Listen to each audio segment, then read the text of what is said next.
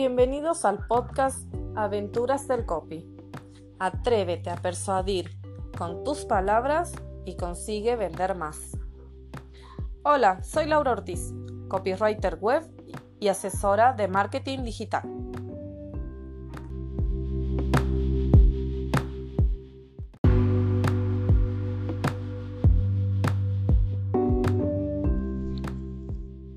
Potenciar las ventas de tu emprendimiento usando las redes sociales. Hoy más que nada quiero hablarte específicamente sobre tu branding de marca, digamos, o tu posicionamiento de marca en Instagram, que es la red social principal que yo en estos momentos uso para conectar con mis seguidores y conseguir mis clientes. Obviamente que hay otras redes sociales, hay otras maneras de eh, conseguir clientes, especialmente eh, la publicidad, que no te hace falta tener seguidores,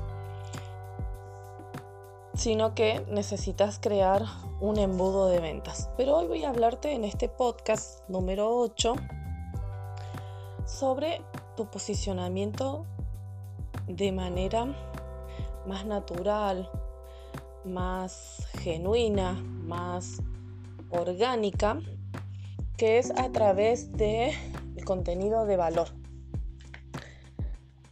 ¿Por qué te hablo de, mm, de crear tu branding de marca en Instagram para posicionarte. Esto te va a ayudar a vos, sobre todo que estás todavía eh, acomodándote a esta nueva situación, a la nueva economía, al, al, comercio electrónico, al tener que tener un sitio web o una tienda online si tenés, si vendes productos, a tener un canal de comunicación o varios, por ejemplo, Facebook, Instagram, si te animas o ya tenés un canal de YouTube, podcast, lo que sea, ¿no? Este, eso te va a ayudar mucho a estar en la mente de tu cliente o mejor dicho de tu potencial cliente y también va a servir para que eh, posiciones tu marca a mediano y largo plazo. ¿Por qué? Porque las redes sociales y el e-commerce ya están eh, fusionándose para que trabajen de manera conjunta como, eh, como herramientas de tu estrategia de ventas o lo que llamamos ventarketing, que sería una fusión entre las ventas y el marketing, porque eh, con esta nueva situación del COVID y de la pandemia, eh, muchas personas han empezado a utilizar las redes sociales para comprar y para vender. Entonces, si vos sos una emprendedora que ya decidió utilizar las redes sociales para vender, o mejor dicho, el comercio electrónico para eh, generar ingresos extras en tu emprendimiento, eh, bueno, por ejemplo, en mi caso yo soy emprendedora digital, o sea que uso el e-commerce, pero si vos tenés productos físicos y te estás pasando a la venta de manera digital, que obviamente no es lo mismo que la venta offline, este, este tipo de posicionamiento te va a ayudar mucho a mantener tu comercio electrónico por mucho tiempo. Como ya sabemos, eh, eh, las redes sociales tienen sus trucos y tienen sus actualizaciones permanentes, entonces lo que pensamos que podíamos hacer de acá a tres meses van cambiando porque eh, de acuerdo a los usos de los sí, de los usuarios de cada red social es que van tomando decisiones y las van actualizando de acuerdo a eso y no a lo que vos querés como vendedora. Entonces vos tenés que ir adaptándote a eso.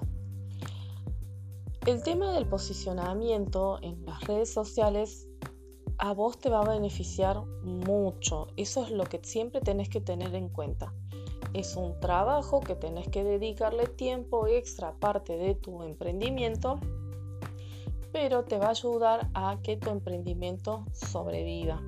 O mejor dicho, que te genere ingresos para que vos eh, puedas tener la vida que querés, ¿no? pagar tus cuentas, comprarte lo que quieras, etcétera, etcétera.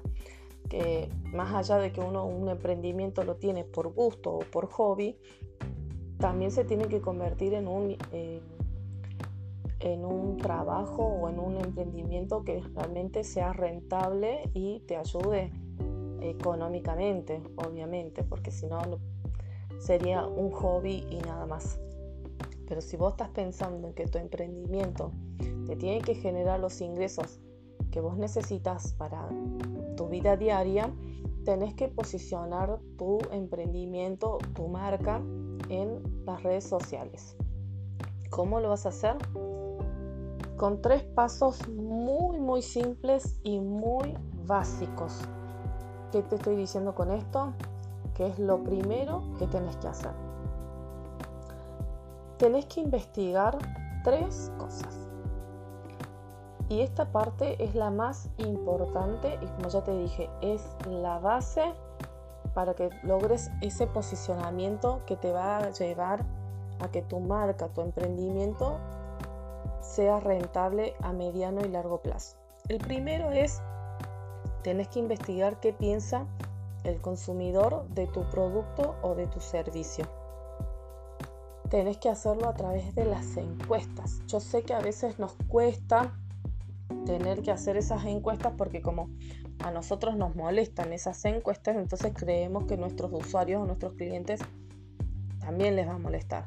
Pero si vos haces una encuesta de tres preguntas nada más a cada cliente que le entregas tu producto o tu servicio, como pidiéndole feedback, no lo va a ver como una obligación tu cliente y sí lo va a ver como con más eh, ganas de querer colaborar. No le pidas siempre a los mismos clientes el feedback, sino cada vez que tenés un cliente nuevo, podés aprovechar y pedir este feedback. Tres preguntas, máximo cinco, como para tener una guía de... Puedes preguntar qué te gustó de, su de tu producto, tu servicio, qué, qué no le gustó, si los recomendaría un amigo, un familiar y por qué los recomendarían este, no sé qué sugerencia te puede dar o este, también le podés preguntar este, algo más específico sobre el sabor, la textura, el color, no sé, ya más específico sobre tu producto o tu servicio. Con esas tres o cinco preguntas ya tenés más que suficiente para ver qué piensa eh, el consumidor sobre tu producto o tu servicio. Y de acuerdo a eso vas a ver cómo te vas a ir posicionando en la mente, porque una cosa es lo que nosotros creemos que estamos dando y otra cosa es lo que percibe la gente que nosotros le estamos dando de nuestro producto o de nuestro servicio.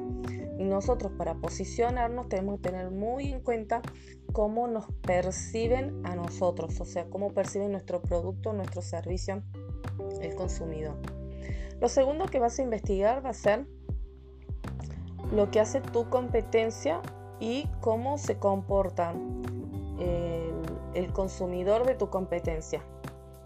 Incluso vos te podés volver consumidora de tu competencia para ver la experiencia de usuario o de cliente que proporciona tu competencia.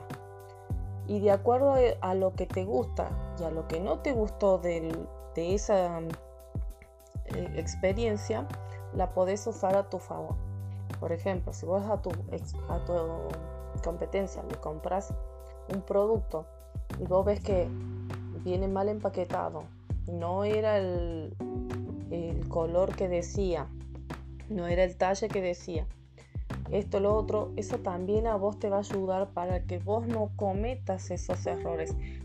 Si por el contrario te gustó el color, te gustó el talle, te gustó la tela, te gustó la atención al cliente, te gustó todo lo que te brindaron, Eso lo podés aprovechar para vos mejorar tu producto, tu servicio. Recordad que eh, nosotros tenemos que hacer el esfuerzo para gustarle a nuestro cliente. No nuestro cliente tiene que aceptar lo que nosotros le damos y listo. Recuerda que si un cliente eh, queda muy satisfecho con tu producto, tu servicio, con tu atención, con, con toda la experiencia de compra, te va a volver a comprar y sobre todo te va a recomendar. Y eso es eh, impagable porque aparte que conseguís un testimonio o una prueba social que te ayuda mucho a la hora de vender tu producto tu servicio a un nuevo cliente, también te sirve para mantener ese cliente que te va a volver a comprar. El 80% de nuestros eh, ingresos nos los van a dar el 20% de nuestros clientes. Entonces nosotros siempre tenemos que pensar en que cada cliente nuestro nos tiene que volver a comprar. No recomendar ni nada, sino que cada cliente nuestro nos tiene que volver a comprar. Quiere decir que estamos haciendo bien nuestras cosas, nuestro trabajo. Lo tercero y último que tenés que investigar es, o pensar mejor dicho, cómo te querés posicionar. Por ejemplo, vos te querés posicionar como la mejor en, en no sé, eh, en talles, querés realmente, vender los talles reales, si es un 44, bueno, que sea un 44, lo vas a poder sostener con el tiempo. La calidad de los productos, porque vas a comprar siempre eh, la mejor materia prima, ¿no? Lo vas a poder sostener con el tiempo, aunque tengas 10 ventas o aunque tengas 100 ventas. Eh, te quieres posicionar como la persona que brinda una excelente calidad de atención porque siempre estoy disponible las 24 horas para mis clientes. Lo vas a poder sostener por el tiempo, o sea, lo mismo que, como te dije recién, va a ser lo mismo si tenés 10 clientes o 100. Entonces, tenés que pensar siempre cómo querés posicionarte vos y si lo vas a poder sostener a largo plazo. Yo siempre le digo a mis clientas a la hora de escribir y encontrar su tono de voz para dar su mensaje con su audiencia o crear contenido para su cuenta de Instagram, tienen que crear algo que puedan sostener con el tiempo. porque De nada sirve que se entusiasmen los primeros 3, 4 meses y suban contenido todos los días y suban historias y suban esto, suban lo otro, hagan promociones, ofertas, sorteos. Y claro, después cuando ya empiezan a tener clientes, baja. Entonces, no, porque tus seguidores te empezaron a seguir por ese tipo de contenido y vos después lo dejaste. Vos, por ejemplo, si vos empezás con un tipo de contenido, no sé, este, de moda, por ejemplo. Y de un día para el otro decís, no, voy a pasar, este, ahora voy a hacer contenido de viajes. Pero si estabas pasando de moda, yo te seguía por la moda. Ahora me pasas de viaje, no, me conviene irme. Por eso digo que por ahí, si vos querés cambiar, te recomiendo que abras otra cuenta en paralelo si vos tenés muchos seguidores, más de mil, dos mil seguidores, decís, bueno, no importa, cambio del el rubro total, ¿cuántos me van a dejar de seguir? Pero no es tanto cuánto te van a dejar de seguir, es cómo te estás posicionando vos en la mente esos seguidores, de los mil o dos mil que tuviste. No a nadie nos gusta ir a un, por ejemplo, a una casa o un restaurante eh, donde te ofrecen pizza y cuando vas te sentás, que yo, y me traes una pizza, no, no hacemos pizza. ¿Cómo? Pero la publicidad me decía que sea Ah, sí, pero las, ahora ya no las hacemos más. Queda feo, vos que se, te levantas, te vas. Entonces, ¿cómo queda posicionada en tu mente después ese restaurante? No quieres volver nunca más. A lo mejor en el momento te quedas para no irte, pero después no, no volvés a ese restaurante o no lo recomendás, al contrario, le decís a todo el mundo lo mal que te fue. Entonces eso vos tenés que tener siempre en cuenta a la hora de querer posicionarte. cómo te querés posicionar, qué hace tu competencia, cómo se comportan con, sus clientes y este, tenés que tener también en cuenta, por último, eh, qué piensa tu consumidor o tu cliente sobre tu producto o tu servicio. No tengas miedo de pedir ese feedback, no tengas miedo de ser cliente de tu competencia y no tengas miedo en querer posicionarte de determinada manera, aunque te lleve más tiempo, pero es lo que te va a ayudar a, al ser auténtica y al ser vos misma, a posicionarte a largo plazo. Espero que estos tres consejos te sirvan, los pongas en práctica y este, también quiero que tengas en cuenta que todo está relacionado con la meta que vos te fijaste. Eh, si no escuchaste mi podcast eh, Sin Metas No hay Paraíso, te recomiendo que lo vayas, lo escuches y este, pongas tu meta en papel y a partir de ahí empieces a planificar tu posicionamiento.